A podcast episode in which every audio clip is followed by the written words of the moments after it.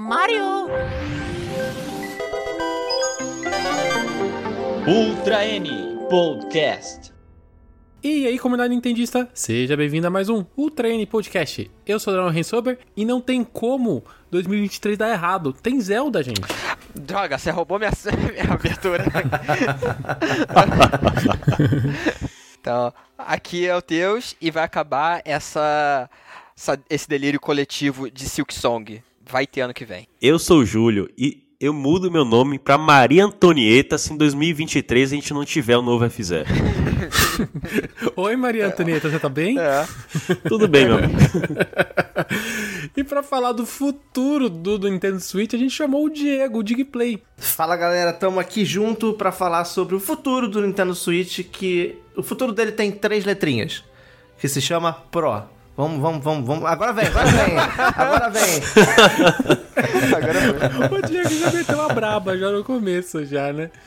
Mas vamos lá, o Nintendo Switch tá se consolidando como uma plataforma com uma vida bem atípica em se tratando de consoles da Nintendo. Com quase seis anos de vida, 2023, em março de 2023, ele completa esse sexto ano, né? E esse nosso híbrido do coração continua vendendo horrores e no caminho para se tornar o console mais vendido de todos os tempos, talvez, né? Mas será que 2023 ele vai manter esse ritmo de vendas e de lançamentos? A gente vai passar aqui durante todo esse podcast o calendário do que já está confirmado com data para ser lançado o ano que vem, o que está confirmado para o ano que vem mas sem data. A gente vai dar aquela passada por aqueles rumores que todo mundo gosta. E será que a gente vai ter algum sinal de novo console? Bem, a gente vai falar tudo sobre isso nesse podcast, então fica até o final. Se você está chegando agora, já mete aí um curtir nesse vídeo, se inscreve no nosso, nosso canal também, para você acompanhar os outros programas. Se você quer falar mais sobre Nintendo, você também pode nos seguir lá no grupo do Telegram ou no Discord. Se você gosta do nosso trabalho, você pode ser membro do nosso canal usando o botão Seja Membro. Em breve. 2022 eu achei que foi um, um ano um pouco atípico assim da, da Nintendo porque a gente meio que sabia o que ia acontecer. Então é, essa parte de rumor o que vai sair no ano a gente meio que já sabia né? Então o ano todo a gente foi só é, tentando chutar um pouco a data dos jogos que iam sair em 2022 2023 eu também tô com esse sentimento assim tipo a gente já tem bastante coisa já planejada o título principal do ano não tem como não negar é o Zelda que já tá é, datado para para maio mas o primeiro jogo que a gente vai ter nesse ano 2023 é o Fire Emblem Engage em 20 de janeiro eu tô apaixonado por esse jogo. Eu porque ele está sendo feito pelos, pelo mesmo time de desenvolvimento que fez a série Atelier. E eu em 2022 conheci a série Atelier e eu achei apesar de ser uma série pequena, com pouco dinheiro, tem uma qualidade muito grande. E, e, tipo assim, quem jogou, o Teus também é fã de Atelier, é, você vê Engage, você vê os trailers, vê as imagens, você na hora lembra da série Atelier, né, Teus? Isso, tá, tá muito lindo a, a qualidade. Você vê, tipo, eles têm um, um- um, sei lá, um esmero pra fazer o- os jogos. E assim, juntou o Fire Emblem, que é uma franquia, tipo, é muito boa se jogar. Pegar as histórias que eles fazem da, da Intelligent System e botar na mão do pessoal lá da, da Gust, nossa, eu só vejo esse jogo sendo uma coisa maravilhosa. Diego, você tá animado pra Fire Emblem? Olha, eu gosto muito de Fire Emblem, eu comecei a curtir a franquia no Awakening, no 3DS, então eu não peguei os antes de Awakening, né? O que veio no GameCube, Wii e, enfim, pra trás. Acho que a maioria das pessoas também, né? Pois é, foi, Awakening foi, acho que foi a, a última chance, né, da, da, da franquia É. Fire Emblem e acabou que explodiu e virou um dos carros-chefes da Nintendo. E o Fire Emblem Engage, eu não sabia disso. Essa informação tá chegando nova pra mim, dessa, dessa, mistura com a Atelier. Eu joguei Atelier Ryza, eu falo Ryza, mas acho que é Ryza, né, que você fala. É Ryza. É, e é lindo, é simplesmente um jogo fantástico. Ele- Eu não zerei, eu só joguei um pouquinho só pra testar e tal, joguei algumas horas. Mas assim, falando do aspecto visual do jogo, é muito caprichado. E o Fire Emblem Engage, se você, eu fiz até um vídeo recente que não sei quando vai pro ar no meu canal, mas se você reparar nos trailers que foram mostrados até agora, o capricho visual e de animação que o jogo tá tendo é maior do que toda a franquia teve até hoje. Muito maior do que Tree Houses, por exemplo, né? Porque Tree Houses, ele é, ele é um jogaço, eu gosto muito de Tree Houses. Só que você percebe que ele é um jogo com um orçamento um pouco mais baixo. Tanto na questão visual, artística e tal.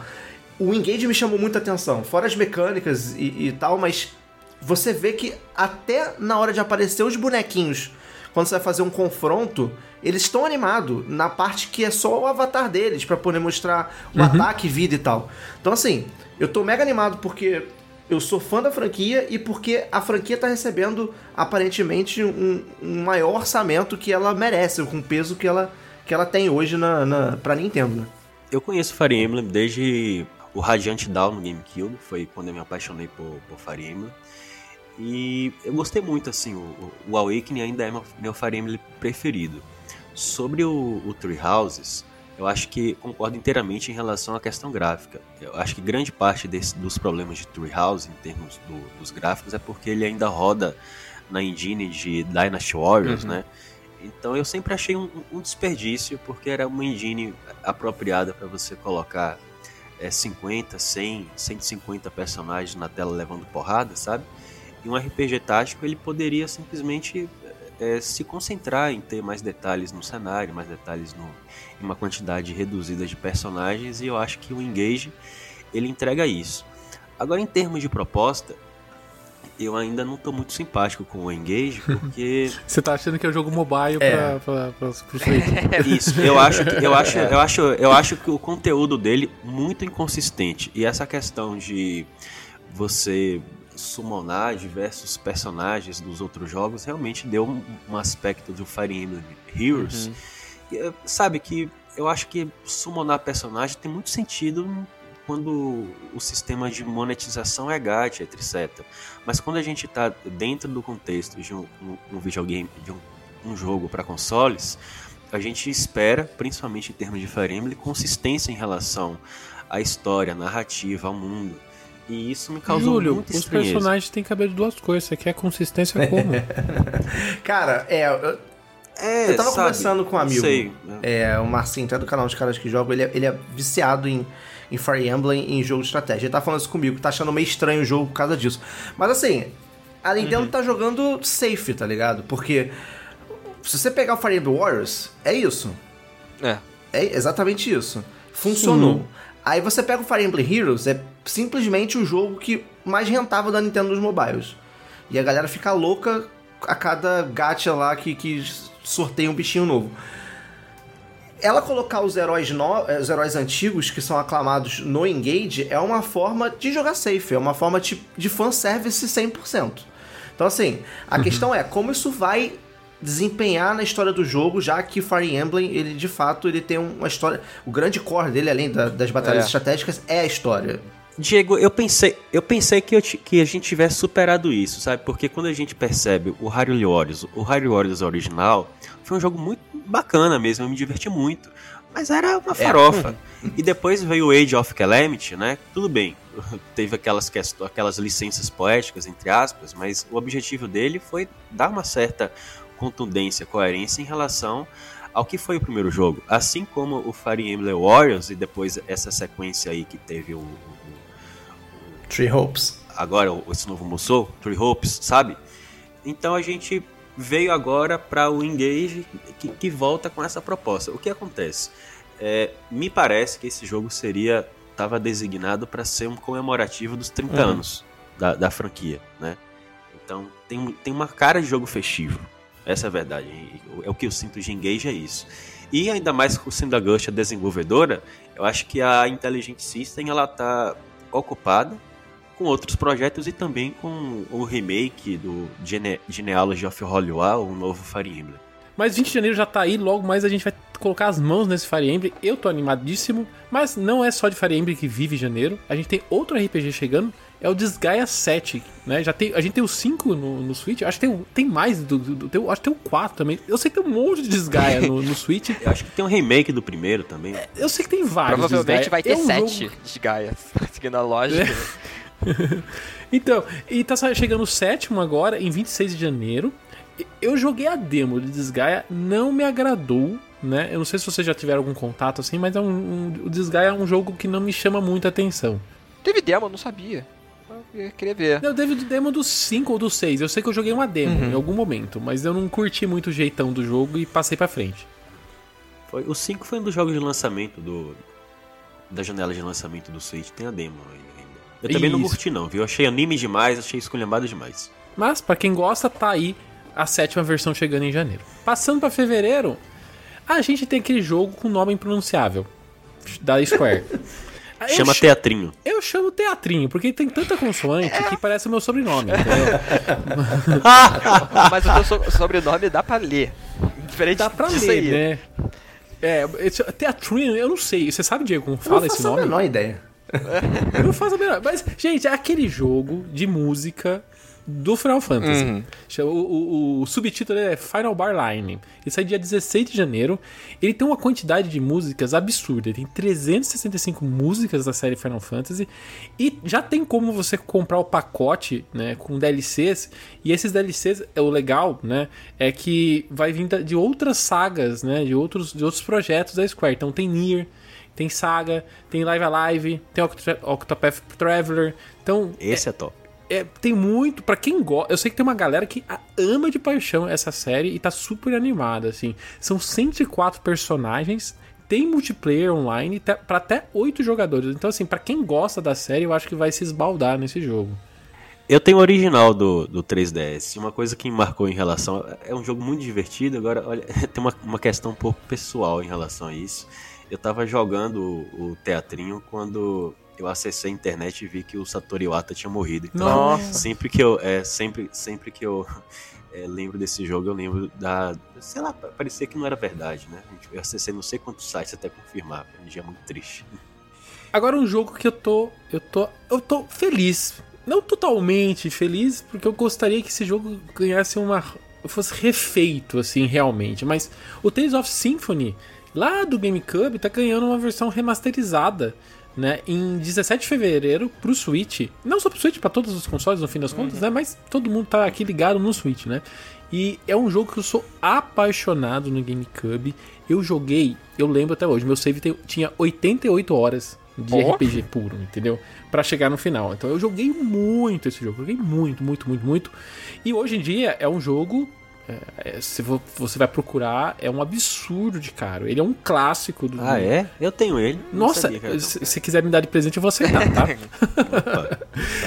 É, assim, voltando, olhando ele agora, ele tem, ele, ele, ele mistura é, partes com anime, né? E a parte da, com que você joga. O legal de, da série Tales, né? É que você tem a parte de RPG, mas quando você vai, não é batalha em turno, né? Ele, é uma- é um- ele mistura um pouco de action RPG. Em tempos, né? Não, hoje em dia tá- a gente tá acostumado com action RPG. Final Fantasy virou um action RPG no fim das contas, né? Mas nessa época não era muito comum a gente ter action RPG. Então é uma série que eu, eu descobri na época no GameCube. Eu tenho um amor muito grande e eu tô afim de revisitar. Eu acho muito interessante. Eu lembro que eu tinha um amigo que ele tinha esse jogo. Eu assisti ele jogando, eu achava muito interessante. Aí agora que vai relançar, eu tenho interesse de comprar. O Talos é uma franquia, assim, principalmente o Sinfonia, é muito importante pra mim, porque eu jogava RPGs na época do Super Nintendo, mas quando veio o Nintendo 64, né, eu quase sempre acompanhei a Nintendo, então eu não joguei muitos RPGs no N64, até porque quase que não tinha. Aí o Tales of Symphonia foi o meu retorno, assim, aos RPGs. É um jogo que me marcou bastante, muito bom mesmo. Eu não sei opinar nada de Tails. Não joguei nenhum Tails. O único Tails que eu joguei foi o do Sonic, então. o Diego agora, o Diego é a Glória Pires. É, não sei opinar. E no finalzinho do mês, 24 de fevereiro, a gente vai receber mais um jogo do Kirby. Gente, é o terceiro jogo do Kirby, acho que no, no, em um período de um ano, se a gente colocar, né, no, no- na, na, na régua, assim, né? Mas ele serve pra fechar, né, o aniversário de 30 anos de Kirby. Ele vai ser um remake, né, um- uma versão deluxe de- do Kirby do Wii, né, o Return to Dreamland. Essa vai pro senhor Nintendo fan que ama Kirby, né? Olha, Tá, tá com um visual super bonito. E tem mais uma coisa que é super legal. Ele vai ser o primeiro. Primeiro não, né? O segundo Kirby, na verdade. Em português. Ele vai vir todo localizado em português. O primeiro Kirby de verdade em português. é. Ah, Tem dois pontos muito curiosos desse Kirby. O primeiro é como você falou, é, ele é como se fosse um remake de fato, porque se você pegar e comparar, as modelagens dos personagens são completamente diferentes. A base tá lá, o jogo, a base é o mesmo, mas modelagem de árvore, textura, ele tá realmente caprichado, o que a Nintendo, pelo menos o que ela mostrou até agora, o que a gente pôde comparar. E a segunda ponto interessante que você falou também é a questão da tradução, porque ele é um remaster barra remake. É muito difícil você ver alguém lançando assim, principalmente a Nintendo, né?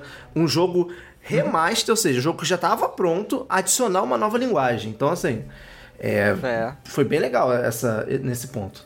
A única coisa que me incomoda nesse Kirby é aquele, aquele contorno preto que colocaram em volta É. dos personagens, que eu não entendi por que, que eles colocaram É. aqui, né? Ficou parecendo Smash Bros. Pois 3DS. é. Não entendi. É homenagem ao, à versão, não, não entendi. Mas tá bonitinho. Só essa, essa- Cara, esse contorno que não faz se sentido. bobear, ele- ele é capaz de fazer uma retcon e falar que isso aí é um, é um, é um livro de história do Kirby, sabe? É.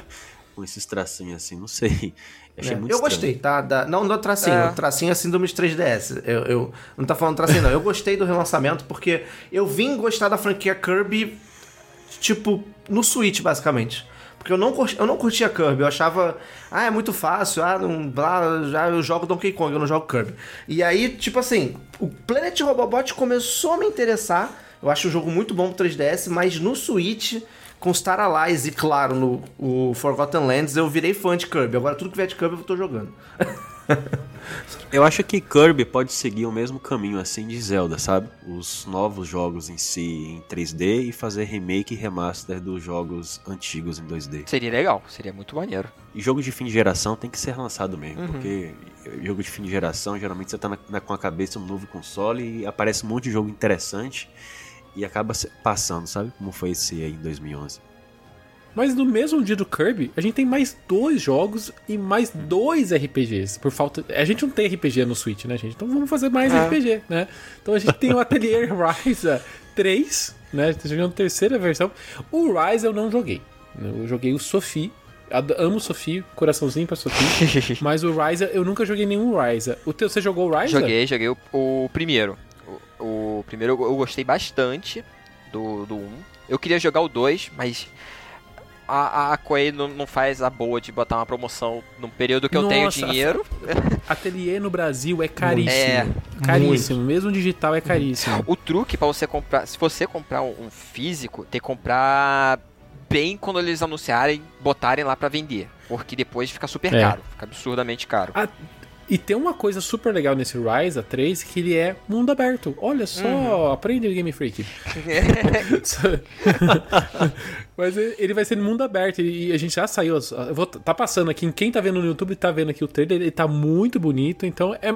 Se vocês. Ó, sério mesmo, se vocês gostam de RPGs, dá uma acompanhada em Atelier, a série Atelier. Eu acho que vocês vão gostar, é muito divertido. É, é um, tá? não, mas, é um jogo bem. É, é assim. Não é aqueles RPG tipo Final Fantasy, Dragon Quest pra salvar o mundo. É mais uma coisa mais. RPG Good é, Vibes. good vibes. É pra você ficar andando, conversar com as pessoas, matar uns bichinhos Ver bonitinhos. umas meninas coxudas. É, Catar matinho. é, fazer umas alquimias, assim, E- ajudar as pessoinhas. Tem uns. um- tem uns Rusband, tem uns menininha coxuda, é, assim, gente. Tem, é, assim tem uns ateliê. ângulos bem zoados. É, tem essa também. É muito anime, gente. É é 100% anime. Mas no mesmo dia também sai Octopath Traveler 2, né? Que foi um lança... O original, o primeiro, foi um, um, um exclusivo do Switch. Depois ele acabou sendo- chegando em outras plataformas. Dessa vez ele não é exclusivo do Switch, ele já vai sair de cara para outras plataformas e volta com aquele H2 HD 2D que o Júlio ad- adora tanto, né, Júlio? Ah, eu sou apaixonado não só pelo estilo de arte, assim, mas é, ao contrário do Atelier, se você quer um RPG bad vibes, jogue Octopath Traveler. O, o original, assim, aborda é, temas muito instigantes, assim. Eu realmente fiquei muito comovido, principalmente com a história da Prim, né? Coisa muito pesada, assim, ah, da sabe, de Primrose, né? Da prostituição. dançarina. É, é pesada, assim, e, e alguns dilemas éticos em relação à medicina lá no, no Octopath Traveler original. Primeiro que, assim, né, com a ressalva de que a partir de 2021 ainda não joguei nenhum RPG lançado em, em 2021 e 2022, pra mim ele ainda é o melhor RPG do Switch. Tudo bem, tem Xenoblade Chronicles 3, ainda não joguei, parece ser muito bom.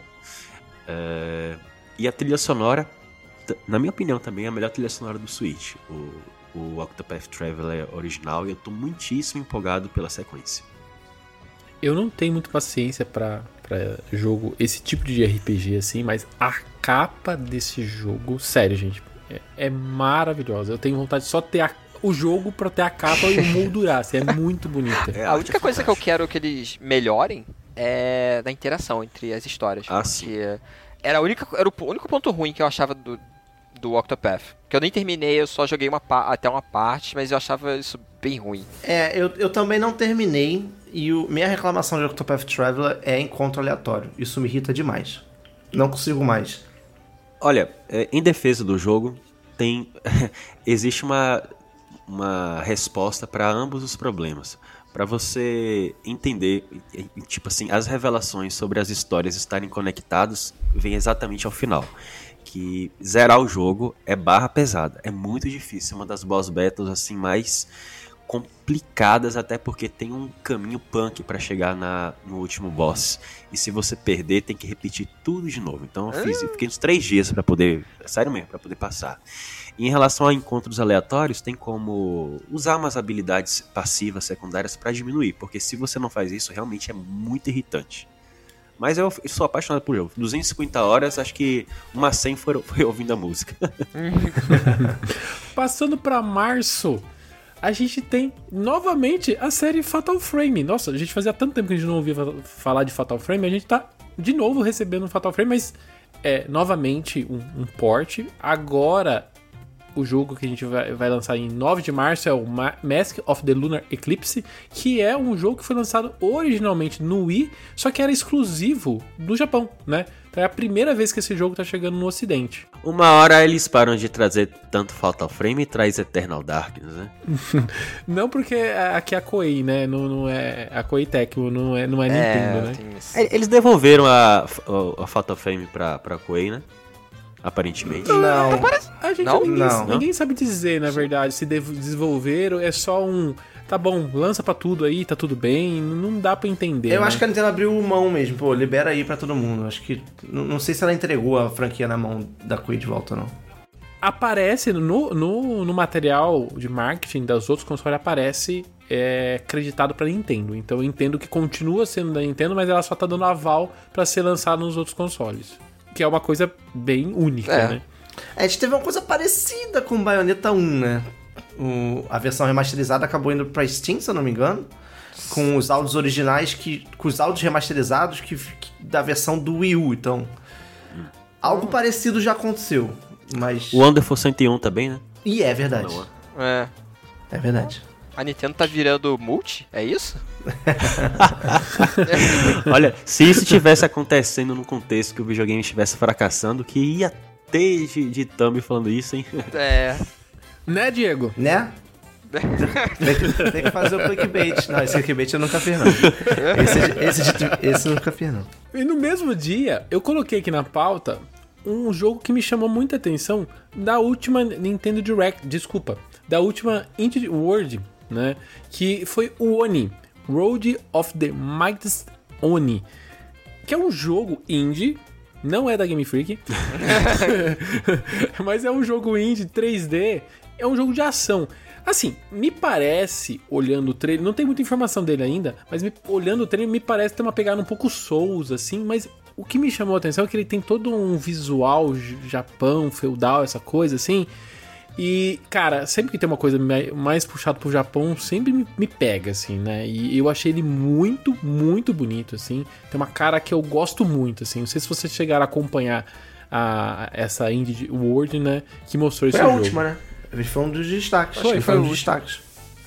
Eu curti também. Eu gostei, eu gostei dele e do, e do, do, do joguinho lá da.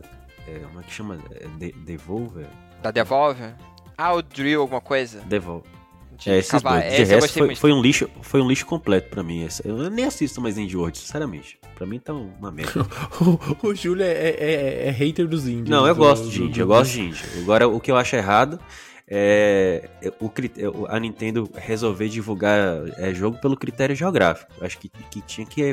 Tudo bem, Nintendo quer é, fomentar o, o- é, o desenvolvimento de jogos em países emergentes, palmas. Agora, do jeito que tá, tá muito errado. Eu, eu gosto, assim. Eu, eu acho que acaba, a gente acaba vendo jogos diferentes, assim. E esse Oni é um dos jogos meio diferentes que eu acho que se não tivesse isso, a gente não ia ficar, não conhecer. Não, tudo bem. Né? O Oni, eu tudo bem. gosto, Agora, assim. por exemplo, e no penúltimo Indie World, que, que ela revelou aquele jogo lá que demora 10 minutos pra abrir uma porta. Quem que tem que estar interessado nisso, francamente? Ah, por favor.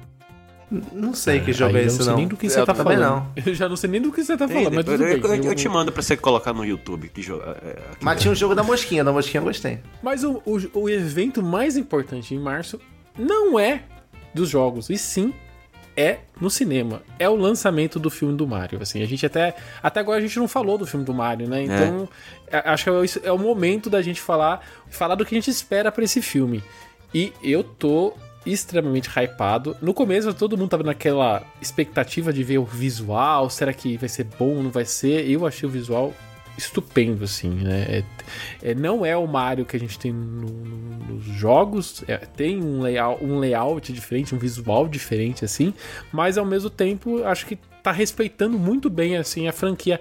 Até, até assim, na altura que a gente tá gravando esse podcast, a gente tá gravando no final de novembro, então não saiu um, um trailer efetivo, só saiu aquele primeiro teaser. é, então eu só tô com aquele material, mas eu tô muito feliz com o que eu vi, assim. Eu acho que atendeu bastante aquele trailer, né? Que a gente viu. É, é o que você falou, não tem muita coisa, mas o pouco que foi mostrado. Primeiro teve uma, um- uma, uma estranheza ao ver o Mario, mas depois a gente conseguiu aceitar, digamos assim, as mudanças. E não são mudanças ruins, são mudanças boas, porque ele tá. É como se. É o universo cinematográfico, entre aspas. Então é, é compreensível ele mudar um pouquinho, né? E todo o restante, todo o background, todo. Cara, a forma que foi apresentado o Bowser, a- as, as tiradinhas de comédia e, sobretudo, a dublagem em português, que é melhor do que qualquer outra dublagem do universo. Até os gringos gostaram disso, é, gostaram da dublagem em português. Então, eu, eu realmente não tenho nada a reclamar do trailer que a gente viu. Então, assim, a expectativa tá lá no, no alto, assim. Só vem. Eu que tinha uma expectativa negativa, porque eu não gosto da Illumination, eu não gosto dos filmes deles, eu acho bem ruinzinhos. Eu, eu, eu vejo como se fosse um comercial de uma hora e meia, duas horas, que serve só pra vender produtos. Não vejo como um filme divertido, não é. Tipo, tudo bem, é, é meio. A comparação que eu vou fazer é meio desonesta, porque é tipo comparar Illumination com Pixar, mas tipo eu não via tanta qualidade. Não era tipo, sei lá, tem filme bobo, sei lá, da DreamWorks que eu, eu achava mais ou menos, mas ainda era um filme legal. Os da Illumination, tirando o Minions e o meu malvado favorito, eu não via qualidade nos filmes deles. E nesse eu tô começando a botar um pouco de fé com o trailer e com o visual, a dublagem que eles mostraram, a dublagem em português, porque eu não me importo com o Chris Pratt, porque eu, eu não vou querer ver aquele filme do, é, legendado. Então, eu tô botando mais fé a cada momento que vai chegando. Eu fiquei muito impressionado, eu vou dizer as duas coisas que mais me agradaram. Primeiro, a representação do Bowser, porque sempre que a Nintendo vai retratar um vilão, a gente sabe que é, é meio inconsistente em relação a qual, qual será a visão da Nintendo sobre isso. Por exemplo, Bowser. Bowser pode utilizar uma nave de palhaço, pode estar tomando banho na, na, numa banheira estelar junto com a Peach, ou ele, sabe, pode ter tanques de guerra, submarinos, eh, ficar em cima de um poço de lava, e então ser gigante e ocupar quase um oceano inteiro, como foi aquele o Bowser Fury, sabe?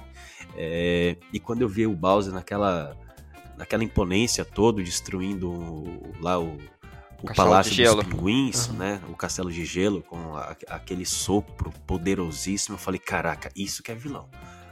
É exatamente a representação do Bowser que eu gosto que a Nintendo segue. Felizmente tem sido mais consistente nesse sentido de um, um vilão mais.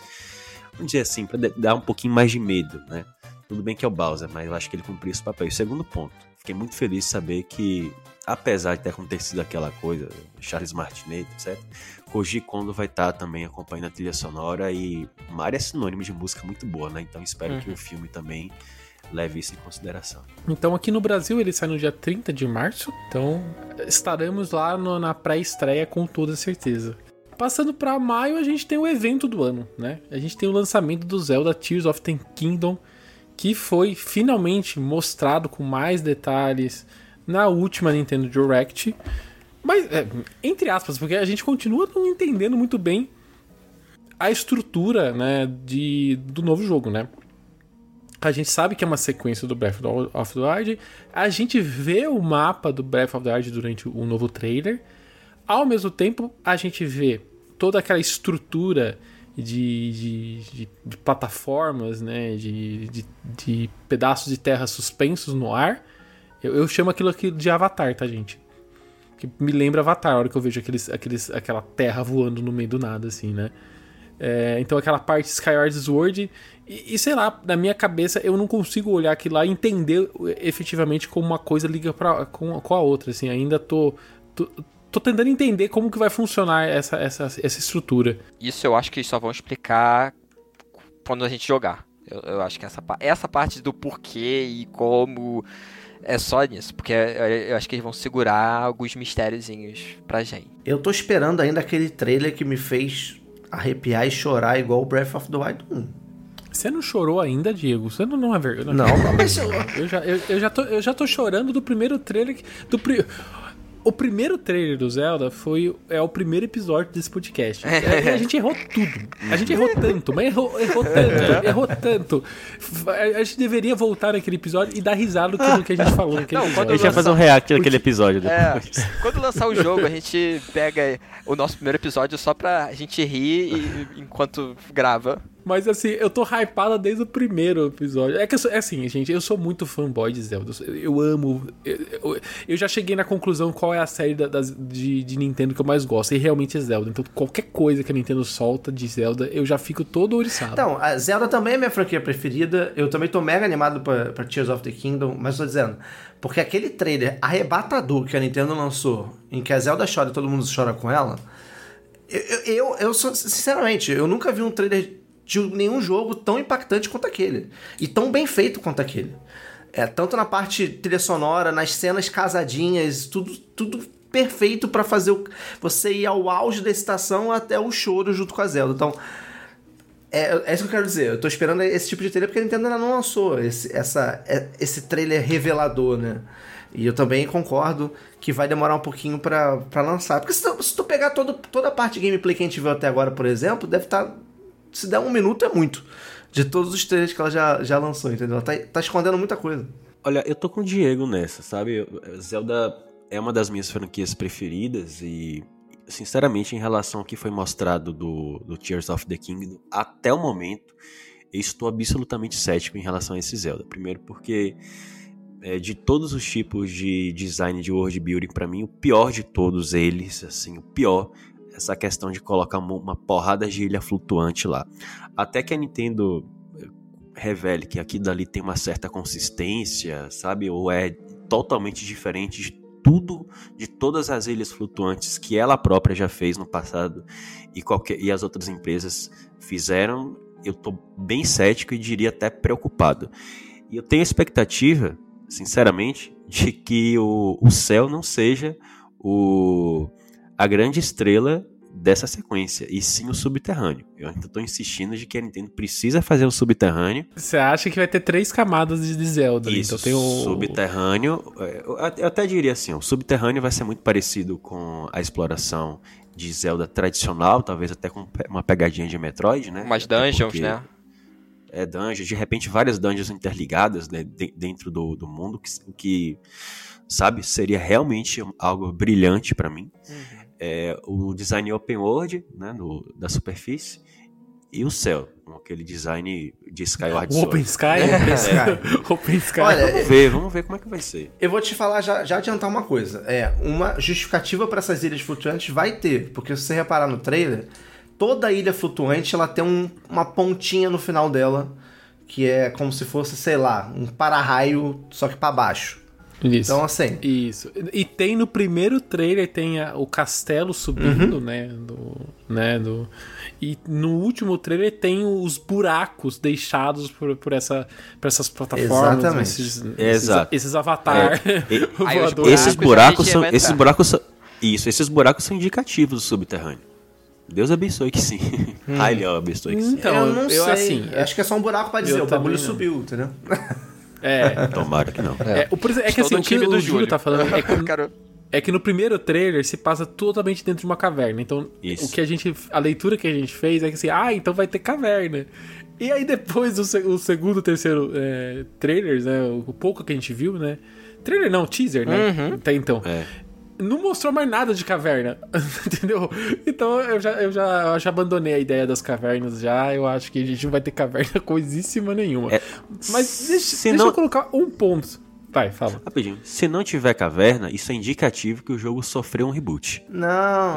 Nossa. Eu acho que aquilo ali. Não, é sério. Aquela cena é debaixo do castelo, provavelmente de Hyrule. Entendeu? Aque- aquela animação que a gente viu no primeiro trailer lá, pra mim é só o mote inicial, É. pra, que é os é o dois primeiros minutos do jogo, que é a animação inicial do plot e depois descama pra outra coisa, assim, sabe? Uma coisa reveladora é que a Nintendo tava contratando, lá no. A, a Nintendo japonesa, né? É, funciona, é, empregados, né? É, Escavadores? não, é, especialista no design de dungeons, né? Vamos ver Não, mas. Bem, enfim, enfim, mas eu quero colocar uma pergunta aqui agora. Agora é, é chute. Eu quero na lata, gente. Tem uma coisa que tá. que tá me deixando assim intrigado. Que assim, normalmente quando a gente recebe uma atualização da eShop, a gente e de jogo, e principalmente jogo da Nintendo, a gente sempre recebe já uma cartela de informações. E esse jogo do Zelda não tem a parte de legenda, não tem a parte de idioma que o jogo vai receber. Minha pergunta é o seguinte: vai ter, vocês acham, qual é o chute de vocês? Que existe a possibilidade de ter legendas em português no Zelda Tears of the Kingdom? quero. Não, não, não é quero, não é quero. Todo querer, todo mundo quer, Teus. É sim ou não? Vou puxar o bonde. Sim. Não. Eu, eu tô cético, eu acho que não. É. Eu, eu, eu tô, eu tô, vamos lá, 2 a 2 então. Eu tô, no, eu tô achando que sim, gente. Eu não sei porque eu acho que esse Zelda vai chegar localizado em O português. meu acho que não é porque ele, pelo menos no Breath of the Wild, os idiomas de legendas também tem dublagem. Então eles provavelmente fariam o mesmo pro Tears of the Kingdom. E eu não sei se eles vão dublar agora, porque a gente tá tendo umas legendas assim relativamente mais simples. Aí de repente, bum, umas dublagens com vários personagens, enquanto a gente só tem aquelas dublagens de tipo, parabéns, vai, e essas coisas simples. né? Estrela recebi. Vitória! Não, eu não sei, gente. Eu, eu não, tô na, não, não tô na parte da dublagem. Pra mim, pode estar em. Pode estar falando em japonês. Estando a legendinha em português, eu tô mega satisfeito. Então, e eu acho que vai ter legenda em português. Se vai ter não vai ter, pode ser que daqui dois dias após a gravação desse po- de podcast já caia é isso que tô- a gente tá conversando aqui. Mas, enfim, eu queria deixar registrado esses chutes nossos. Vamos ver se a gente acerta ou erra. Cara, eu, eu queria assim que fosse possível utilizar os padrões da Nintendo pra, é, sabe, tentar ter uma certa previsibilidade em relação ao futuro. Mas a Nintendo não é assim, né? É. Tipo, vai lá, traduz o Mario Strikers, traduz é, o, o jogo do Kirby e Zelda, que tem tanto potencial no Brasil, sabe? Será possível, meu Deus do céu? Mas Uhum. Eu, deixa eu só botar um ponto antes de a gente ir pro próximo, que é o seguinte. É, eu acho que, assim como quem tá cético referente à legenda, é devido à complexidade de, de tradução de um jogo do tipo Zelda. Porque a Nintendo tá tentando contratar tradutor, assim, o tempo inteiro e toda hora tem uma nova vaga, e saiu até recentemente mais uma. E eu não acho que a Nintendo tem uma equipe forte para poder tra- traduzir um jogo igual o Zelda. E já ficou bem claro na última entrevista lá na BGS dessa vez que a tradução. A Nintendo quer traduzir tudo, mas ela também não quer botar na mão de ninguém, ela quer fazer in-house. Então, essa é a minha preocupação. Por isso que eu acho que não vai dar tempo de Zelda Tears of the Kingdom vir com tradução. Mas, se eu não me engano, eu não sei se foi Zelda ou se foi outro jogo, tá? Aí vocês me lembrem, porque eu já não lembro. Eu acho que Zelda saiu um patch de linguagem depois dele sair, o Breath of the Wild, não teve? pra, pra chinês tradicional e simplificado, eu acho. Então, nada é impossível de, quem sabe no futuro, sair um patch do Tears of the Kingdom, caso ele não saia no lançamento. Em breve. Entrando na parte de jogos que estão confirmados para 2023, mas não tem data ainda, pelo menos na gravação desse podcast, né? A gente tem o Hogwarts Legacy, que é o, o jogo do novo jogo do Harry Potter que tá saindo agora no fim do ano para todas as plataformas, mas o, a versão do Switch caiu, caiu do caminhão. Caiu do caminhão, ninguém sabe em que momento vai sair esse jogo. E outra coisa, eu, que tá todo mundo assim, como é a cara desse jogo no Switch? Porque a gente até tem alguma, alguns jogos saindo em multiplataforma. O Sonic Frontiers é um, um caso de, desses, né? Que ele saiu para PlayStation 5 e saiu no Switch. E mas tem uma diferença gráfica, claro, né? Mas eu achei, eu, eu particularmente eu achei até ok para o que a gente tem no Switch. O Diego jogou o Frontiers, né, Diego? Joguei, ele ele tá feinho, mas assim, ele tá numa performance boa. Ele não cai FPS, você faz tudo na tela, explode, corre, pula, tá, pirueta, e o jogo se mantém 30 FPS. Mas assim, o Sonic Frontiers, óbvio, como você falou, a diferença gráfica é absurda. Mas ele tem problemas uhum. também no PS5. É. Então assim. É, exato. Ele... não, é, não é por conta Eu do seu. É, que ele tá jogando no, no, PC, ele tem uma RTX 380. Tem popinha aparecendo das coisas na tela, por exemplo. Pois é.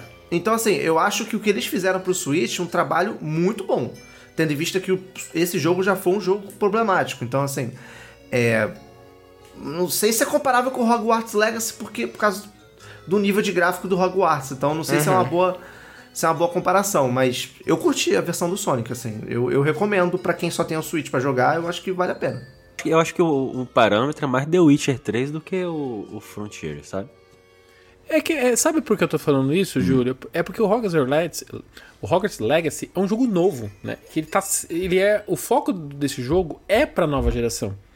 Não é que nem o The Witcher, que é um jogo que é antigo Sei. já e foi portado para o Switch. Então, Entendi. por isso que eu acho que o Sonic Frontiers é, um, é o exemplo mais próximo, acho, no momento, pra gente comparar. Mas, mas até então a gente não tem nenhuma uhum. foto do Hogwarts Legacy. Então a gente não viu nada, mas eu tô curioso para jogar. E eu, assim, olhando o jogo, o Hogwarts Legacy, tá, eu gosto muito de Harry Potter. Então eu acho a estrutura do jogo muito legal, as batalhas, assim, me chama muita atenção.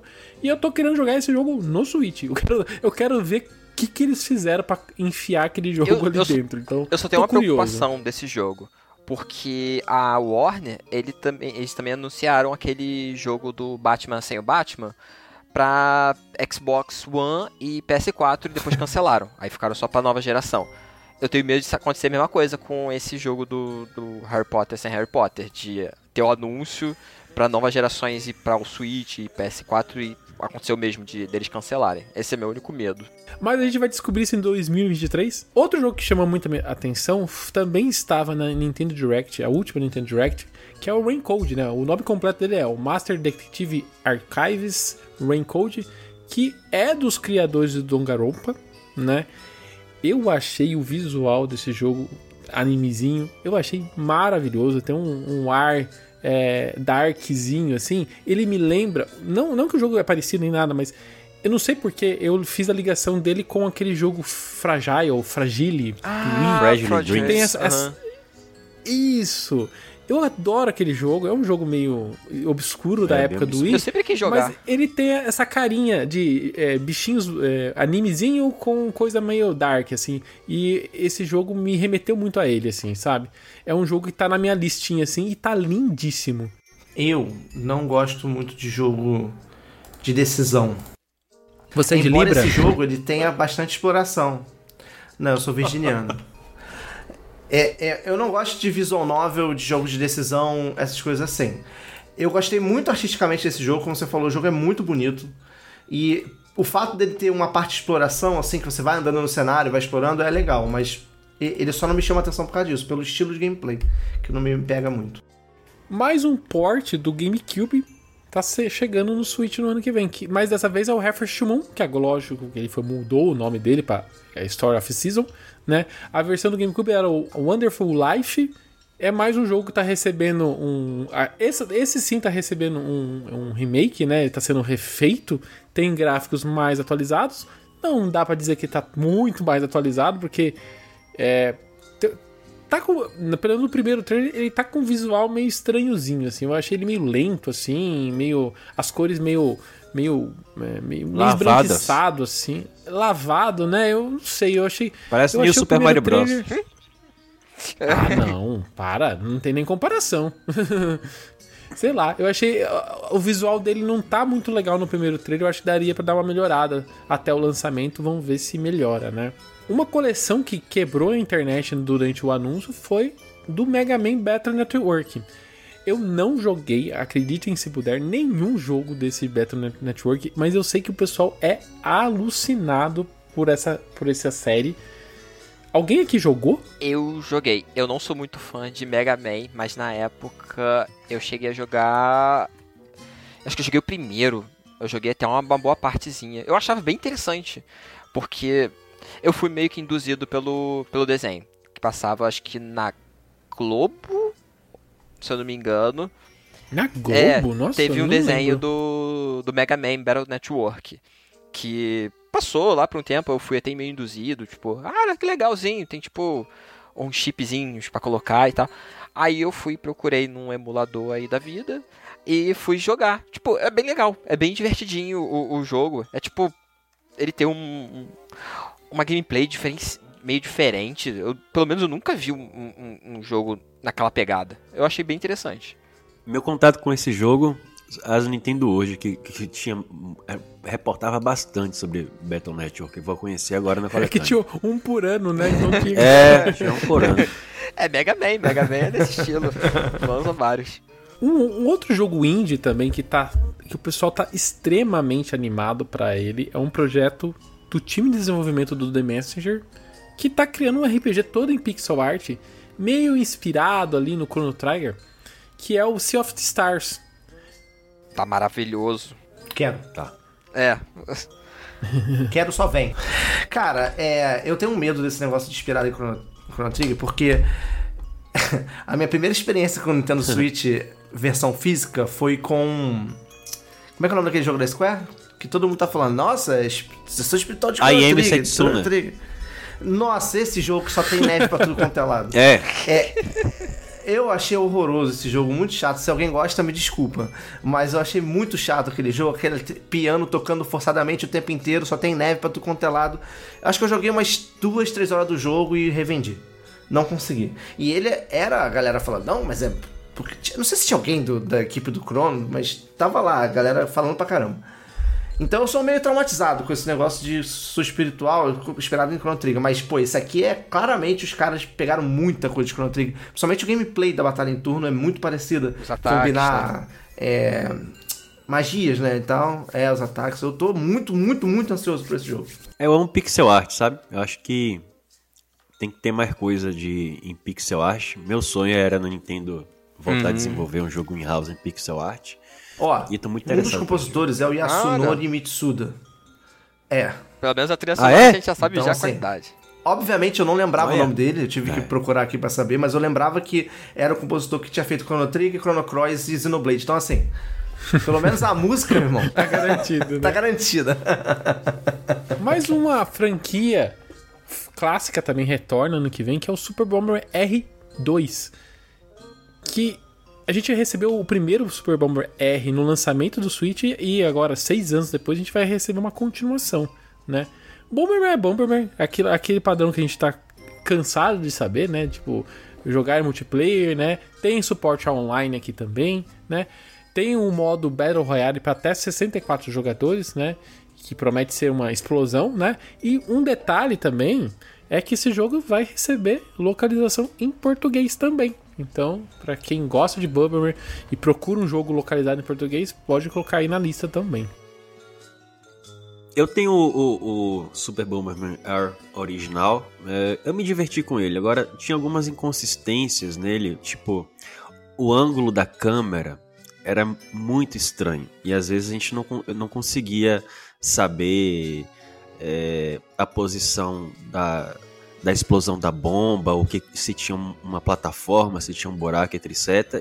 E também o fato do jogo se passar todo o cenário se passar em plataformas flutuantes. E os Bomberman originais não era assim. Você estava explorando um cenário e tinha uma, uma continuidade lá. Então esse modificou, a câmera tá mais, aparentemente está mais normal e não são mais em plataformas flutuantes. Você consegue ver nas laterais o detalhe do, do, do cenário, uma montanha, é, árvores, etc. Tá bem legal. Mas vamos ver como é que vai ficar, né?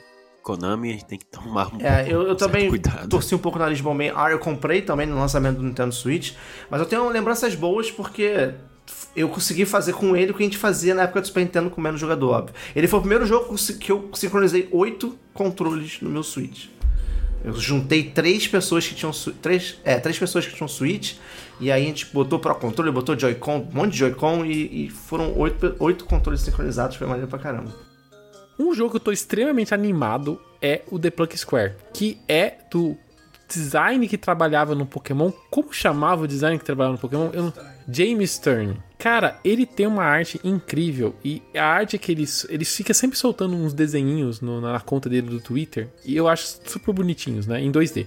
E ele pegou tudo aquela a- tudo aquela, aquele formato que ele sempre desenha e fez um jogo 3D Bem, ele fez um jogo 2D É. e 3D ao mesmo tempo.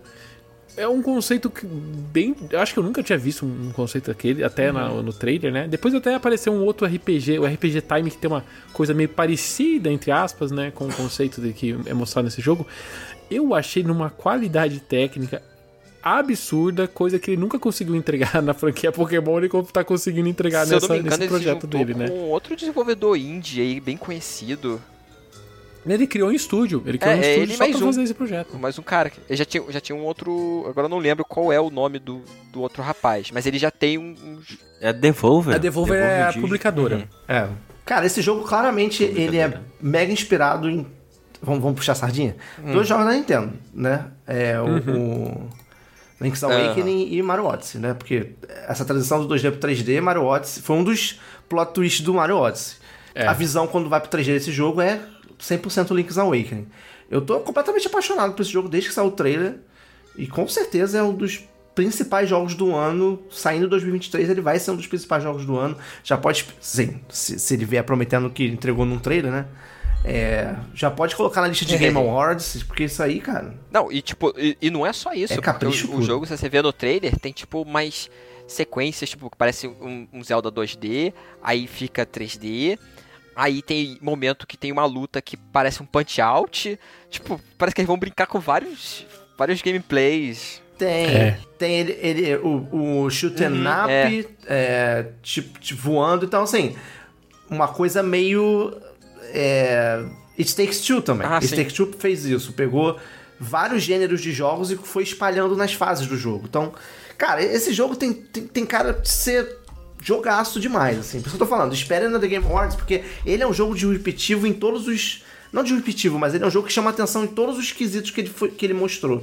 Eu acho isso um pouco preocupante, sinceramente. Principalmente quando é um estúdio indie que ele se arvora essa questão de colocar é, vários tipos de gameplay diferentes. Imagina, tem shmup, tem é 2D, tem 3D, tem isso, aquilo. Rapaz, é é preciso uma equipe muito grande, muito talentosa e às vezes muito orçamento para isso dar certo.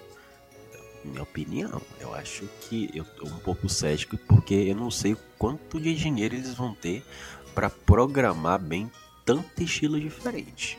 Pra fechar nossa lista de promessas pra 2023, a gente trouxe aqui o Pikmin 4, que até no momento da gravação aqui a gente só tem 30 segundos de teaser, né? E mais um Miyamoto com uma camiseta bonita do Pikmin. Mas foi um teaser que foi mostrado na última Nintendo Direct. Tá, assim, pelo menos o teaser ali, a gente não sabe se é uma animação, o que, que é, mas normalmente os jogos da Nintendo, né? Esses anúncios da Nintendo já trazem ali é, a en- engine do, do jogo, né? Gráficos em game. Então, o jogo tá maravilhoso, assim, tá, lin- tá lindíssimo, assim. Pikmin é uma franquia que eu descobri por conta do podcast, né? A gente foi gravar um podcast sobre Pikmin. tá- vou- a gente vai deixar na descrição também aqui o, o episódio. Se eu não me engano, é o episódio 10. Ah, aquele episódio é, esse- muito esse- bom. É, eu concordo com. eu, a gente, tudo bem que foi a gente que fez, mas eu, eu concordo. Mas é, eu sou, eu sou, eu sou, eu sou, eu- eu- eu- a gente- a gente aqui, a gente, a gente tem autocrítica, né? A gente sabe quando é bom A e gente já quando zoou é o nosso gente- primeiro É ok. já, né? Aqui, então. Não, aquele, o primeiro podcast nosso é péssimo, assim. Mas esse do Pikmin é muito É, bom. não do- se você não gosta de Pikmin e quer entender sobre Pikmin, tem muita gente, tem muito comentário naquele episódio lá falando assim: Ah, eu não conheci nada de Pikmin, vocês fizeram eu me interessar e fui jogar e me apaixonei. Então, vou, gente, assistam. Se vocês nunca jogaram Pikmin, tem demo do, do Pikmin 3 no Switch. Assistam o nosso podcast, vai, vai ajudar muito vocês a entender o conceito de Pikmin. E eu tô animadíssimo pra Pikmin 4 por conta de tudo eu, isso. eu vou ser o, o, o chato do rolê. Eu. A gente chamou você por É, conta pois disso. é. Eu conheci Pikmin Brincadeira. 3 no Wii U. Porque eu não conhecia Pikmin, é, a, a franquia antes do Wii U, né? E o que, me, o que me incomodou muito no Pikmin 3, no Pikmin em geral, é o tempo. Eu não gosto de jogo que me, me, me coloca um- um- uma corda no pescoço pra eu ter aquele tempo e, e se eu não fizer naquele tempo, meus bichinhos vão tudo morrer. Eu, eu, eu odeio esse Pikmin. Então, assim, se o Pikmin 4 que não vai acontecer, mas se ele vier sem tempo com a opção de tirar tempo, aí eu acho que eu vou me interessar. Fora isso. Mas assim, o jogo realmente é absurdo, absurdo. Ele tem um, um- uma pegada gráfica maneira pra época do Wii U. Ele era um ponto fora da curva, e pelo que esse trailer mostrou, parece que ele vai vir dessa mesma forma pro Switch, né? Um ponto fora da curva no console. Na questão visual e a questão de estratégia, muito legal também. E o multiplayer local, tá? Eu joguei muito multiplayer local do Pikmin 3 no Wii U com a minha esposa. E é bem divertido. Tem uns bingozinhos pra fazer. É bem legal. Em relação ao Pikmin 4, uma coisa chama, chamou muito a minha atenção. Obviamente a gente sabe o, o tempo de desenvolvimento dele, né? Miyamoto fala que está quase pronto desde 2015. E tudo indica, inclusive reportando até rumores da Emily Rogers, por volta de 2018, 2019, esse game teria sofrido um reboot. E partindo dessa possibilidade, uma coisa que talvez chancele que isso realmente aconteceu é a nova perspectiva da câmera. É, nos outros Pikmin a gente tinha uma perspectiva mais aérea, talvez é, visão 3 quartos e tal. Essa câmera está um pouco ma- na próximo, digamos assim, à, à base do personagem, como se fosse um, um game em terceira pessoa, não tanto, mas muito próximo a isso. Eu acho que talvez a gente tenha mudanças fundamentais assim na- na- em razão dessa perspectiva. Eu, por exemplo, não vejo a gente controlando 100 Pikmins nessa perspectiva. Acho que o jogo vai mudar substancialmente. Em breve. 2023 a gente vai receber um monte de DLCs, né? A Nintendo com os lançamentos durante esse ano planejou vários DLCs pro ano que vem, né? Então, é, Meio que para dizer assim, gente, o Switch ainda vai viver em 2023, né? Então, os, os principais lançamentos deste ano já tem agenda para lançamento para 2023 na parte de DLC. O Mario Kart é um jogo que recebeu o, o Fighter Pass dele, né? O Booster, como é? Booster, Booster Curse Pass. é, são vários pacotes de pistas, né? É, referência a Super Mario RPG. É, Metade a gente recebeu em 2022 e a outra metade a gente vai receber em 2023. Então a gente vai ter três ondas de, de pistas, né? Cada uma com, com oito pistas, né? É, em cada onda. E vai sair durante o ano de 2023. Outro jogo que a gente vai também receber DLCs é Splatoon. Splatoon 3 também tem DLC. Um... A gente não sabe ainda muito bem o que é, né? A gente imagina que é um Octopath. Octopath. Octo Expansion. Como é que é, Matheus? Octo Expansion. Octo Expansion, é. É, A gente não sabe muito bem o que, que é, mas a gente sabe que é uma DLC de história, né? Pro jogo, para Splatoon 3. Então, também tá planejado para 2023. Outro jogo 3 que recebe DLCs no ano que vem de história é Xenoblade Chronicles 3, né? A gente tem esses, esses é, DLCs de roupas, né? E coisinhas de heróis, né? Menores que estão saindo, né? Vai sair um em abril, né? Saiu um agora em, em- sai um em, dez- em dezembro, sai outro em abril, mas tem DLC de história para de Xenoblade para dezembro de, de 2023. Então a gente tem, vai ter conteúdo de, de Xenoblade até o fim do ano que vem. Mais um jogo que foi lançado esse ano que recebe um monte de DLC ano que vem. Três pacotes de DLCs, na verdade. É o Mario Rabbids Spark of Hope. O primeiro já sai no começo de 2023 e chama The Tower of the Doom, né?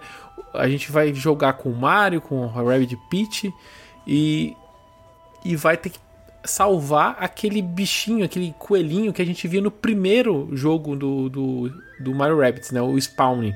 A gente vai ter também uma DLC que ainda não tem nome, mas que traz um planeta a mais, né? E um inimigo, novos inimigos, novos chefes dentro do jogo. E finaliza com a DLC do Rayman, né? O que é, o único ponto estranho desse DLC do Rayman que ainda é, me soa estranho é que você entre aspas, não joga com os personagens da Nintendo. Você joga com o Rayman, com a Rabbit Peach e com o Rabbit Mario. Não, não cita, pelo menos na descrição, e nem na imagem divulgada sobre essa DLC, é, os personagens da Nintendo. Será que não vai ter? Eu acho que deve ser tipo o do, do Donkey Kong, que é um jogo Mario plus Rabbit, Aí tem a DLC do Donkey Kong, mas não tem ninguém do Mario. Só tinha o personagem não, do Donkey mas Kong. Tudo Mas bem, é mas isso. pelo menos você tem um Donkey Kong que é o personagem da Nintendo, né? E ele É. é a estrela, né? E aqui você é a estrela Rayman você não tem nenhum personagem da Nintendo no jogo que em teoria é Nintendo com Rabbids, né? Então, tipo, Hum, me soa é. um pouco estranho. Em breve. Outros jogos anunciados que a gente não tem data ainda é o Advance Wars 1 mais 8 Robot Camp, que caiu do caminhão em 2022, né, por conta da guerra na Ucrânia. A guerra continua, o jogo continua na gaveta da Nintendo, nenhum sinal de tirar da gaveta, nenhum sinal de acabar a guerra e a gente tá aí esperando o jogo sair. Ele deve vir em 2023, né? É uma situação difícil. Eu também acho, eu também acho que em algum momento ali a Nintendo vai sol soltar, ah, saiu, tá na shop lá, gente, vai lá, compra lá. É. Alguém tem que avisar a Nintendo que se ela for adiar Advance Wars por todas as guerras, aí se ele for, for ol- olhar os conflitos lá da, da África, do sul da Ásia e outros lugares que não É. interessam muito, né, não vai lançar jogo eh, Advance Wars nunca, né, Nintendo? Então, ou lança logo essa merda, ou sei lá. Assim, eu não sou um jogador de Advance Wars, mas corrija-me se é errado. Eu, eu, eu vi alguém falando isso, eu não sei se é verdade, mas estava na internet e é verdade, né? Eu, o, Ad- o Advance Wars ele faz referência a exército russo, porque eu acho que alguém falou isso. Não é refer... pelo assim, eu não tenho Tem, tanta tem, um tem um personagem. Mostra até no trailer. É, se eu não me engano, o nome é Exército Azul, se eu não me engano. Que é, é claramente uma analogia ao que seria os russos. Ele tem aquele chapeuzinho russo, eles vivem num lugar mais frio e tal. É, então, eu acho que esse é o problema, tá ligado? E eu acho que também é muito azado de Advance Wars. Eu não lembro se foi o 1 ou o 2 que lançou dia 9 de setembro de 2001, Putz. antes das Torres Gêmeas. Oh, e, e- Teve um caso desse. e o trailer de Tears of the Kingdom no, no, no- um dia, dois dias depois da, da rainha morrer? da morte. É, a Nintendo tem uma sorte Caramba. às vezes, hein? Outra grande franquia que já tem jogos anunciados, mas até então não, não tem anúncio pro ocidente, é o Dragon Quest 12 e o 3 Remake, né? São jogos comemorativos dos 35 anos da série, mas que até então isso foi esquecido no churrasco, né? A Square acha que o ocidente não, não liga pra Dragon Quest. Que eles não anunciaram nem pro ocidente? Caramba, na minha cabeça já tinha anunciado.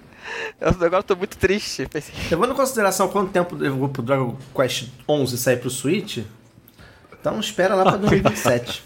é, vai ser pro próximo console, não vai ser nem pro Switch, então. Ah, pois é. Gente, e agora? Silk Song. Agora é É, real. o meme vai terminar, né, gente? Porque assim, vamos lá. O Silk Song, ele tá desde 2022 prometido pra fevereiro de 2022. A gente tá agora no fim do ano de 2022 e não saiu. Só que, o que, que mudou de lá pra cá? Mudou que ele foi mostrado numa na, na- na E3, na E3 da, da- do Xbox, né? E diz né, a, a- a Microsoft que esse jogo vai entrar no Game Pass. Então, assim, e, segundo a- a a Microsoft, o que foi mostrado durante a E3 era o que ia sair nos próximos 12 meses no console. E Silk Song estava ali naquela lista. Então, assim, então a gente acha que até, o Até meio julho. do ano de, do- de. Isso. Até o meio do ano ali de 2023, a gente finalmente vai ver Silk Song nos consoles. Afinal de contas, todos nós sabemos que a gente deve confiar nas promessas da Microsoft, né? Sim. Nossa, eu tava acreditando, agora você me falou assim, eu. Caramba. Mas falando de promessa da Microsoft, vamos mudar de empresa. Vamos fazer- falar das promessas da Nintendo. Ih, e a rapaz. promessa que. Ih, rapaz.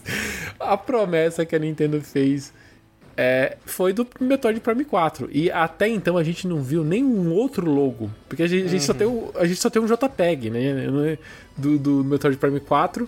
O jogo foi reiniciado e desde então a gente só vê gente sendo contratada, sendo contratada pela Retro e a gente não vê nada além disso, né? Nem foto do churrasco dele a gente, a É. gente vê mais. Tem o novo render, pararam né? de fazer. Que, que eles, eles postaram no... Ah, verdade. Lembra daquele Ah, uma, uma arte no, no, art, no É bem deles. azulado, traçamos a, a nave no fundo e algumas luzes ao redor dela e ela é imponente lá. Um Verdade. novo render. Eu não vi isso, não. No ArtStation, que é- é um site de, de portfólio de artista e tal. Não, na ArtStation não, pô. Eles- Você tá no Twitter, tá no LinkedIn, tá na porra toda. Botaram em tudo, Tem, então? sim. Ah, então... É, tá, o- é, é a capa deles, então, agora, né? Sim. De, que assamos. Cara, eu, eu ainda tenho a, a- o pensamento que esse jogo vai vir CryGen. Eu Tá também, com cara. Eu também. Porque de, de tudo que ele foi adiado e adiado e nada mais foi dito sobre ele. E é um, é um projeto com escopo muito grande que talvez de fato desse um impacto assim. Esse, é esse é você jogando Metroid Prime no Switch atual. Esse é você jogando Metroid Prime 4 no Switch boladão. Então, eu acho que combina com a situação. Já que vocês já, já estão falando de consoles, vamos, vamos partir para essa premissa, né? Quais são os consoles mais vendidos da Nintendo até então? A gente vamos pegar de mesa a gente tem o Wii, certo? O Wii foi o console mais vendido ali com as suas 100 milhões de unidades e ele foi lançado em 2006. E o Wii U foi lançado em 2012. Então, entre um console e outro, a gente teve 6 anos. Partindo pro DS e 3DS, que são os- portáteis mais vendidos, né? O DS é o mais vendido, com suas quase 150 milhões de unidades. Ele foi lançado em 2004. E o 3DS foi lançado em 2011, ou seja, 7 anos. Então, pegando com base os, os, os- os consoles com maior sucesso, que é o Wii e o DS, né, da- mais recentes, né, a gente tem essa, essa- esse espaço né, de, de- de um console e outro de 6 e 7 anos, respectivamente. O Switch ele vai completar 6 anos em 2023. A gente tem essa porrada de jogos durante 2023 que a gente falou agora há pouco, as promessas de, de DLC e durante 2023. O A minha pergunta é o seguinte: o que vocês esperam do ponto de vista de hardware da Nintendo em 2023? Vocês esperam um novo console? Vocês esperem o famoso Switch Pro? O que que vocês estão imaginando que a Nintendo vai mexer? Ou a gente não vai ter nada de console em 2023 também, pode ser. O que que vocês estão imaginando, cada um imagina em relação a hardware? Começar pelo convidado. Então, você botou essas datas aí, uma coisa interessante é que, se eu não me engano, posso estar enganado, mas a Nintendo sempre dá um espaço grande entre um console e outro. Com algumas exceções. Se eu não me engano, o GameCube e o Wii U foram as Sim, exceções. que foram, ah, os, foram entre aspas, os maiores flops do que ela esperava, né? Do, vender barra o que Exatamente. vendeu. É. Então, assim, quando tem um console com sucesso, ela estica a corda até onde ela puder. E o Switch foi uma, uma situação engraçada, porque engraçada não, atípica, porque a gente teve dois fenômenos que estenderam a vida dele naturalmente, sem a Nintendo precisar forçar nada. Que foi Animal Crossing e pandemia que vieram ao mesmo tempo. Então, assim, você percebe claramente que no ano de 2020, depois de Animal Crossing, a Nintendo empurrou tudo pra frente que ela podia. E, consequentemente, o, Switch foi um dos. uns- junto com o Animal Crossing, foi um dos consoles mais vendidos nessa época, e desde então não para de vender. O Switch vende mais do que a geração passada e a geração atual. Então ele, ele foi um cross-gen pensando em Xbox e, e PlayStation e continua vendendo mais até hoje. Então ele é de fato um console atípico desde a sua criação por ser um modelo híbrido. Então você tentar prever alguma coisa é muito complicado, né? Mas assim, eu acho que ele tá chegando. Ele tá no seu sexto ano de vida, embora ele vai entrar. No sexto ano de existência, né? Embora ele vai entrar no seu sexto ano de vida no ano que vem.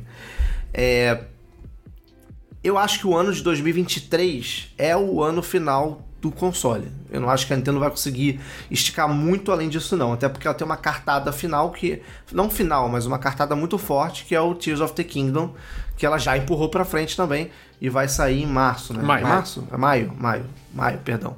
É, então, não consigo ver a Nintendo conseguir empurrar o Switch até além de 2024 sozinho. Isso não quer dizer que ele não vai existir além de 2024, que eu acho que vá. A minha, a minha, o meu pitaco é 2023 a gente tem um anúncio de um novo hardware para o lançamento do mesmo ano para coexistir junto com o Nintendo Switch.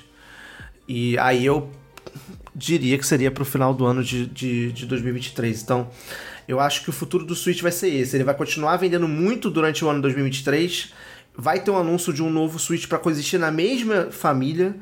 E não sei, eu não sei quando o Switch vai parar de vender, porque ele, ele se a Nintendo continuar lançando jogos para ele ao mesmo tempo e faz sentido lançar por causa da base instalada, cara, não tem como saber quando que ele vai parar Mas, de Diego, vender deixa eu muito. só uma pergunta, então. Mas você acredita hum, naquela questão de um Switch mais potente ou uma nova geração de consoles? Eu acho que a gente não tem mais essa, porque o que acontece? O Switch Pro, que tanto era falado, fazia sentido o nome Pro, tá? A proposta Pro. No meio de uma geração. Porque foi o que a Microsoft e a Sony trouxeram no meio da, da oitava geração.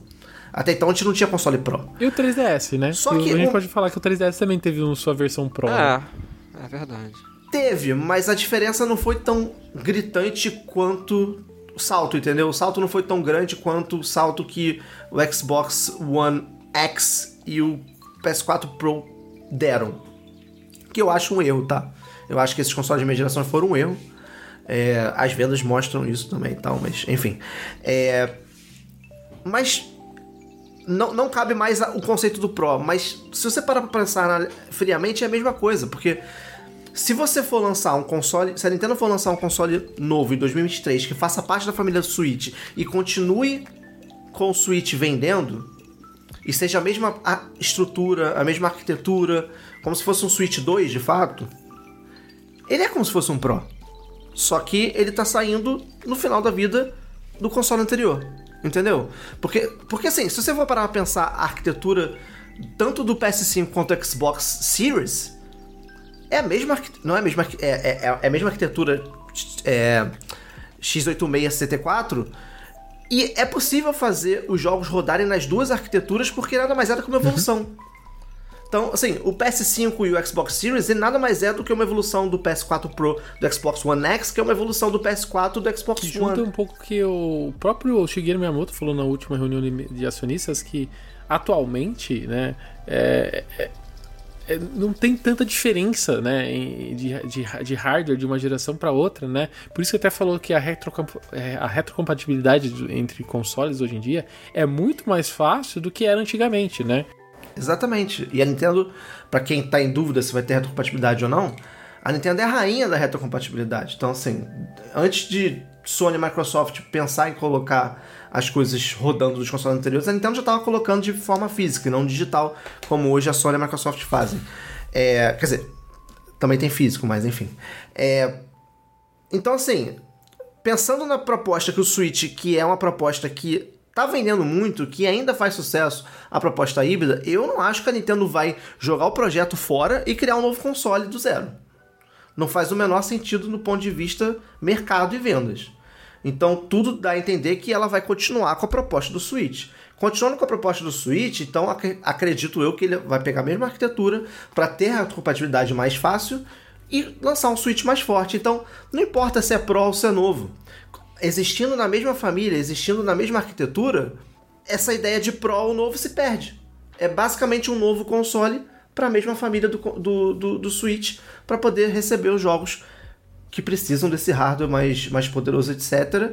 E durante um tempo o- os dois consoles recebendo os jogos, é, os eu mesmos jogos. entendeu? eu chamo o, o- o novo, o novo console Switch 2, assim, eu acho que vai ser um console mais forte, mais, mais potente. Lógico, eu não imagino que ele seja um, um PlayStation 5, um Xbox Series, É. é, porque não tem como, gente, né? O pessoal esquece que o Switch é um tablet, é um, um hardware reduzido, é, não tem como um, um, um, totem do tamanho do PlayStation 5 ou mesmo do, do Xbox X, né, se transformar num, numa plataforma portátil. Então, ele vai ser um pois é. console é.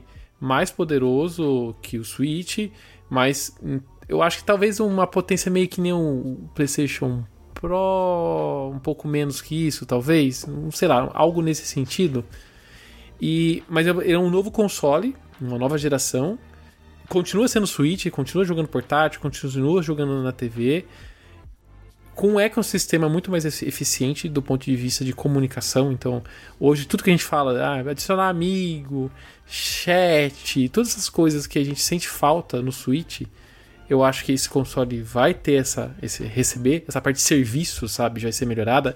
A gente teve o um anúncio recente da Nintendo Systems com a, a Dina é, é, fazendo uma joint venture com a Nintendo, justamente para trabalhar com, com serviços, né, para melhorar essa parte de serviços da Nintendo, que para mim é mais um indicativo de melhorias nessa, nessa parte, sabe? É, uhum. e, e, eu imagino esse Switch 2 é um pouco que o que o Digital Play tá falando, né? Que é um pouco o que acontece na geração atual. Sai o console novo, ele é mais potente, mas os jogos que saem para o console novo ainda vão receber portes né, e versões mais simplificadas para o console antigo. Então eu vejo que eu acho que a Nintendo não vai esperar a curva do Switch cair muito, né? É, hoje, hoje é diferente no, dos consoles anteriores, né? Que a Nintendo tinha duas bases para se segurar na, na mão, né? então tinha o console de mesa e tinha o portátil. Então, enquanto um caía, ela lançava o outro. Enquanto o outro caía, lançava o outro e fazia essa brincadeira. Hoje em dia ela não tem mais isso. Ela só tem uma plataforma, então ela não pode se dar o luxo de uma plataforma deixar de vender, ao meu ver. Então, a partir do momento que o Switch começar a andar um pouco mais de lado, eu acho que ela vai coexistir é, com duas plataformas no mercado, um console mais potente, o Switch atual, e, e, vai ter essa mesma coisa que está acontecendo agora, o God of War. God of War saiu, PlayStation 5, papapá, mas tem a versão PlayStation 4, sabe? E, pois é. e você vai poder. E, e, outra coisa, gente, você comprou o jogo no Switch padrão, você vai jogar esse jogo no Switch, é, no Switch 2, né? Se vai, você vai, vai ser que nem o, o Xbox, né? Que você comprou o jogo no, na plataforma mais fraca e vai jogar o jogo na plataforma mais nova tudo bonitão, né? Sem pagar mais, ou você vai ser que nem a Sony, que exige que você pague um, um voucher para jogar mais bonito. É, não sei, né? A gente já tá falando da Nintendo. Espero que seja igual a Microsoft, né? Comprou o jogo, o jogo é seu, você joga bonitão onde quiser.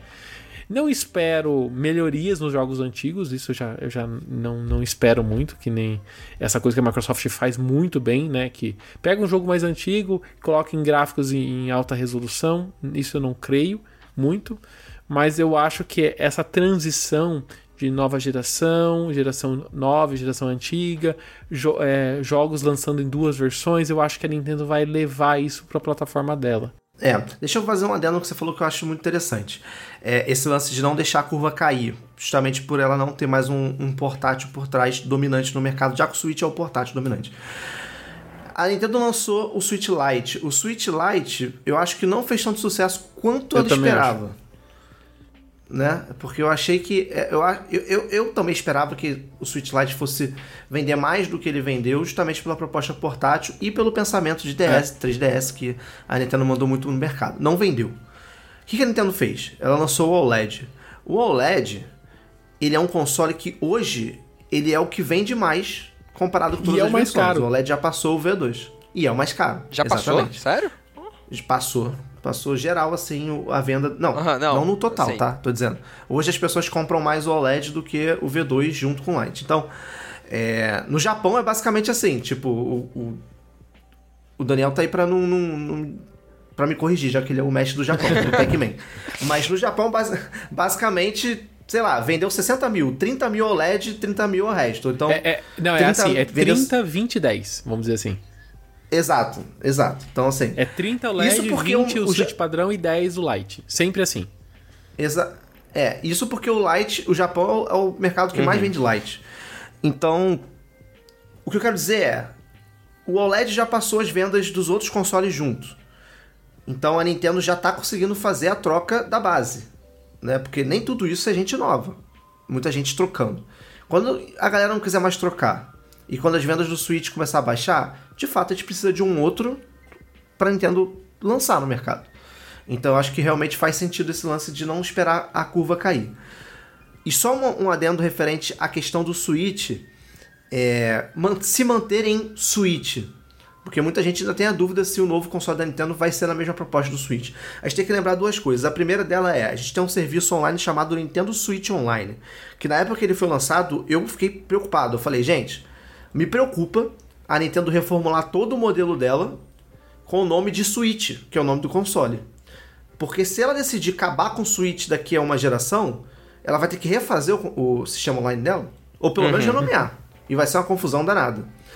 Então, assim, Caramba, agora já isso é teve mais uma- muito nome serviço lá da Nintendo, né? Wii Connect 24, Nintendo Network. Não, a É. Nintendo, pra dar nome pra Sim. serviço pra parte online dela, é nota 0 de 10. Ah, mas aí é coisa online. Ela também não é muito boa no online. Pois é. E ela tá conseguindo bastante assinatura. Se eu não me engano, o último relatório foi 36 milhões, eu não lembro agora. Foi uma parada dessa.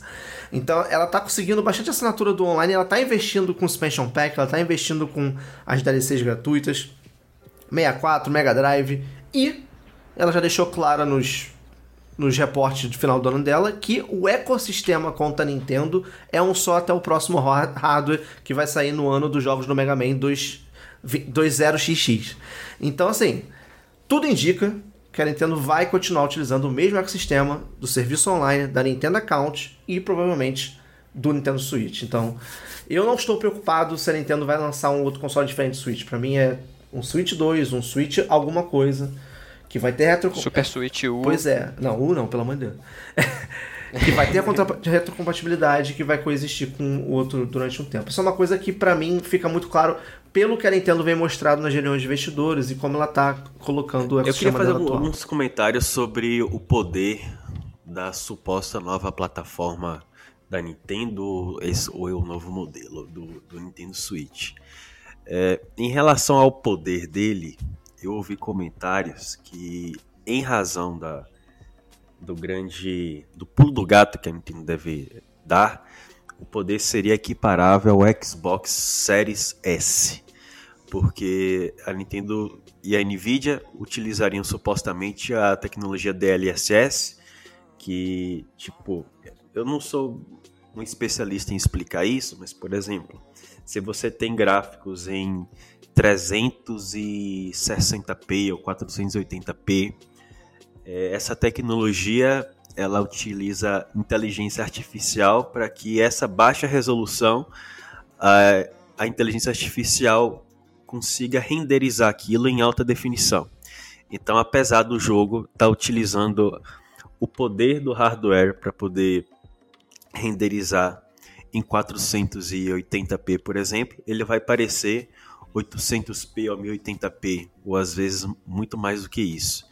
E isso desafogaria o hardware para, por exemplo, ter a possibilidade de ter gráficos em alta definição e mesmo assim ter um grande ganho em performance. É, por exemplo, de repente fazer um jogo open world e em vez de 30 FPS, 60 FPS. Ou qualquer outro jogo que, da Nintendo que tenha problemas de, de da Nintendo suas parceiras que tenha problemas de desempenho no Switch, isso seria uma página virada se isso for verdade. Então acho que é muito excitante pensar que a Nintendo pode mesmo aplicar essa tecnologia, porque principalmente nesse nessa segunda metade da vida do Switch, que ele tem recebido portes muito complexos, né? É, essa questão técnica às vezes deixa a desejar. É, eu acho um desperdício se a Nintendo no novo console em parceria com a Nvidia não utilizar DLSS. Para mim não faz o menor sentido, porque a Nintendo precisa de um console mais potente porque o Switch já se mostrou defasado no mercado. Ela precisa de um console mais potente, mas ao mesmo tempo não pode ser um console que gaste muita energia para não ga- sugar a bateria. O Switch a gente tem um chip que é baseado no Tegra X1 que foi cortado pela metade por questão de bateria.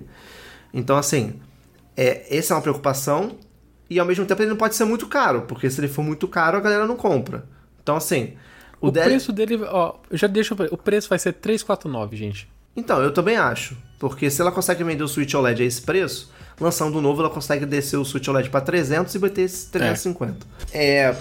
Então, assim, pra ela fazer tudo isso, pra ela conseguir combinar tudo isso, usar a tecnologia DLSS, que é de inteligência artificial, ou seja, você não vai precisar de um hardware robusto pra caramba, gastando energia pra caramba, você vai trabalhar com inteligência artificial, é a melhor solução. E ela tá na mão da Nvidia, que é a mestra que foi quem criou essa tecnologia. Não faz o menor sentido pra mim ela lançar um novo console sem essa tecnologia. E É que isso desperdício. nos faça livra- nos livrar de tanto jogo na nuvem.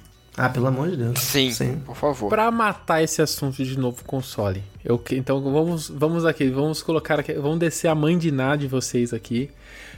Quando anuncia e quando lança, quero um chute de cada um. Nossa, quando anuncia, eu acho que lá pro final do ano, de- do próximo ano, pra 2024 talvez, no meio, no começo, meio assim, tipo, sei lá, maio, junho talvez. Eu vou, eu vou chutar pra hum, anúncio em talvez setembro. Não, tem que ser um pouco antes, né? Ah, sei lá, um anúncio pra agosto, lançamento pra novembro. Caramba. Aham. Eu ouvi, ouvi supostos leakers falando de anúncio em janeiro agora, em janeiro de 2023, para lançamento junto com Tears of the Kingdom. Não acredito nisso. Mas isso eles estão falando tem três anos, né? É, É, eles foram até mais específicos, dizendo que em janeiro a Nintendo anunciaria esse novo modelo, novo console, e junto com a concretização de rumores antigos que a gente tem falado até aqui no podcast, como novo Donkey Kong, novo, é, novo Mario, etc. Mas enfim, e eu acredito anúncio e lançamento em 2024. Eu. Ó, eu chuto é, anúncio mais no final de 2023, outubro, novembro, para lançamento em março de 2023, meio que no padrão que foi o, o Switch, o primeiro Switch, né? Então, se a gente tá certo, tá errado, você no futuro deixa aqui embaixo o seu comentário, o comentário se a gente acertou alguma coisa desse papo que a gente teve agora. Que se for igual ao primeiro podcast de Zelda, a gente errou tudo, né?